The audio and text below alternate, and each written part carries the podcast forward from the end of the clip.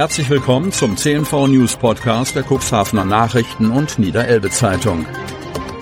In einer täglichen Zusammenfassung erhalten Sie von Montag bis Samstag die wichtigsten Nachrichten in einem kompakten Format von sechs bis acht Minuten Länge. Am Mikrofon Dieter Büge. Zunächst folgt ein kurzer Werbebeitrag in eigener Sache. Unternehmen haben die Möglichkeit, ihre Produkte oder Dienstleistungen in unserem täglichen News-Podcast per Werbespot mit einer Laufzeit von sechs Tagen zu präsentieren. Mehr Infos zu unserem Werbespot unter cnv-mediakompass.de slash podcast. Montag, 27. November 2023. Gefahren bewusst ins Auge sehen. Zivile Verteidigung, neue Pflichtaufgabe für die Katastrophenschutzbehörden. Riesenpaket an Investitionen erforderlich. Von Maren Rese Winne. Cuxhaven. Eine Riesenaufgabe kommt auf die Katastrophenschutzbehörden der niedersächsischen Kommunen zu. Sie müssen nicht mehr nur die Vorsorge für den Fall von Naturkatastrophen gewährleisten, sondern im Rahmen der zivilen Verteidigung. Das bedeutet Schutz von Leib, Leben, Gesundheit und Unversehrtheit auch im Spannungs- oder Verteidigungsfall, was auch Cyberattacken umfasst. Für Versäumnisse müssen die Hauptverwaltungsbeamten, also unter Umständen auch Oberbürgermeister Uwe Santja oder Landrat Thorsten Krüger, denn für den Landkreis gilt dieselbe Herausforderung, höchstpersönlich den Kopf hinhalten. Grundsätzlich stellt Berater Jürgen Kettler, Dozent im Bereich Katastrophenschutz und zivile Verteidigung im Ausschuss für Feuerwehr, Katastrophenschutz, Sicherheit und Ordnung kürzlich der Stadt Cuxhaven ein nach seinen Angaben sehr ordentliches Zeugnis aus. Sie habe die Besetzung ihres Katastrophenschutzstabs gesichert. Pflichtaufgabe jeder unteren Katastrophenschutzbehörde. Sei bei der Trinkwassernotversorgung und der Kommunikation mustergültig aufgestellt, pflege den Kontakt zu den Katastrophenschutzorganisationen und stelle Übungen für die fortwährende Schulung der Zuständigen sicher. So Jürgen Kettler. Beim Landesrahmenkonzept Jodblockade, Verteilung von Jodtabletten an die Bevölkerung innerhalb von sechs Stunden im Fall nuklearer Zwischenfälle, sei die Stadt sehr weit und sie stehe beim Leuchtturmkonzept, hierzu später im Podcast mehr, in den Startlöchern. Mit den Räumlichkeiten in der Grandauer Straße neben dem Rathaus gerät der Katastrophenschutzstab jedoch an seine absoluten Grenzen. Der Stab ist im Ernstfall das einzige Führungsmedium in der Stadt Cuxhaven verdeutlichte er. In der Zeit müsse dort auch über einen langen Zeitraum hinweg ein 24-Stunden-Betrieb sichergestellt werden. Dazu reiche der Platz hinten und vorne nicht. Im Grunde müsse eine neue Stabsräumlichkeit her, und zwar mit kompletter, jederzeit kaltstartfähiger Ausstattung. Im Ausschuss wurden auch die äh, über diesen Brocken hinaus weiteren Dimensionen deutlich.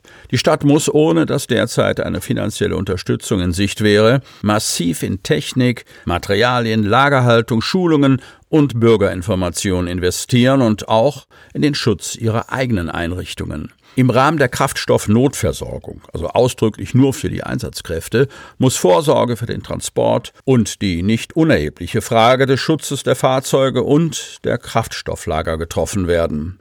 Weit vorn ist die Stadt jedoch beim Sirenennetz, das 90 Prozent des bewohnten Stadtgebiets versorgt. Im restlichen Stadtgebiet kämen im Ernstfall mobile Systeme zum Einsatz, wie kürzlich am Warntag in Ockstedt hieß es. Zur lang ersehnten Beschaffung einer neuen Sirene für Ockstedt konnte Gerd Klemusch von der Stadt Kurioses berichten. Mit der beabsichtigten Kleinbestellung befindet sich die Stadt Cuxhaven bei den Anbietern in der dritten Reihe. Andere Kommunen bestellen hunderte Sirenen. Angesichts mehrerer geplatzter Ortstermine sei noch nicht mal die Bestellung erfolgt. Erwarteter Liefertermin mindestens zwei Jahre. Den Ausschussmitgliedern war klar, dass der Aufbau der Sicherheitsvorkehrungen gerade erst am Anfang steht. Abgedeckt ist damit natürlich auch weiterhin die Einsatzfähigkeit bei Stürmen, Sturmfluten, Deichbrüchen, Großbränden und anderen Extremereignissen.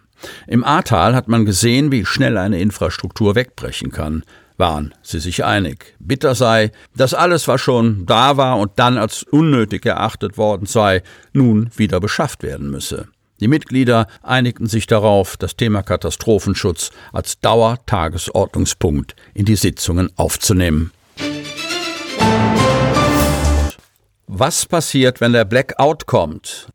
So schnell wird es leise, düster und kalt. Elf sogenannte Leuchttürme im Stadtgebiet sollen zur Zufluchtsstätte werden. Cuxhaven. Aus diesem Vortrag ging vermutlich niemand so heraus, wie er hineingegangen war. Das Szenario, das der Katastrophenschutz-Sachkundige Jürgen Kettler für den Fall eines flächendeckenden Blacks zeichnete, zeigte die Verwundbarkeit unseres Alltagslebens unmissverständlich auf. Die so selbstverständlich erscheinende Infrastruktur wäre im Ernstfall innerhalb von Minuten lahmgelegt. Wasser, und Entsorgung, Heizung, Lebensmittelversorgung, Beleuchtung der Häuser und Straßen und vieles mehr. Innerhalb der ersten 15 Minuten sind die Handynetze und das Festnetz tot, so Jürgen Kettler. Per Mobilnetz oder Fernsehen seien dann keine Informationen mehr zu erwarten, auch nicht über die Katastrophenschutz-Apps.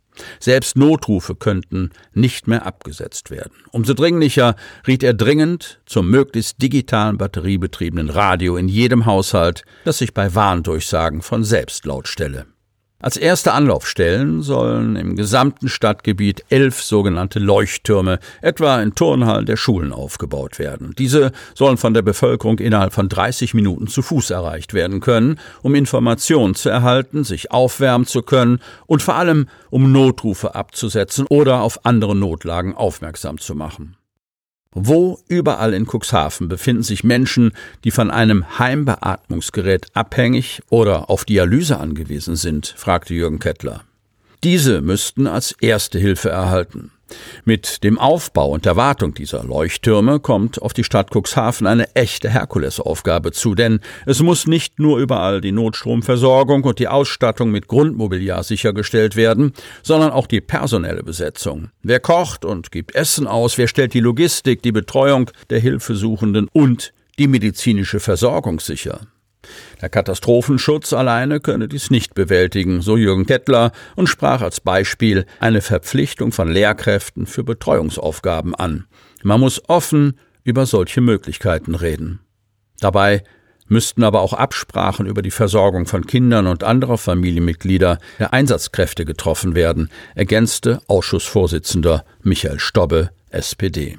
Dort, wo die Erreichbarkeit innerhalb von 30 Minuten nicht gegeben sei, könnten Linienbusse oder Feuerwehrfahrzeuge als Anlaufstellen zum Einsatz kommen, erklärte Kettler auf Nachfrage des Lüdingworter Ortsbürgermeisters Thomas Brunken, CDU. Michael Stobbe zeigte sich bewegt und nachdenklich.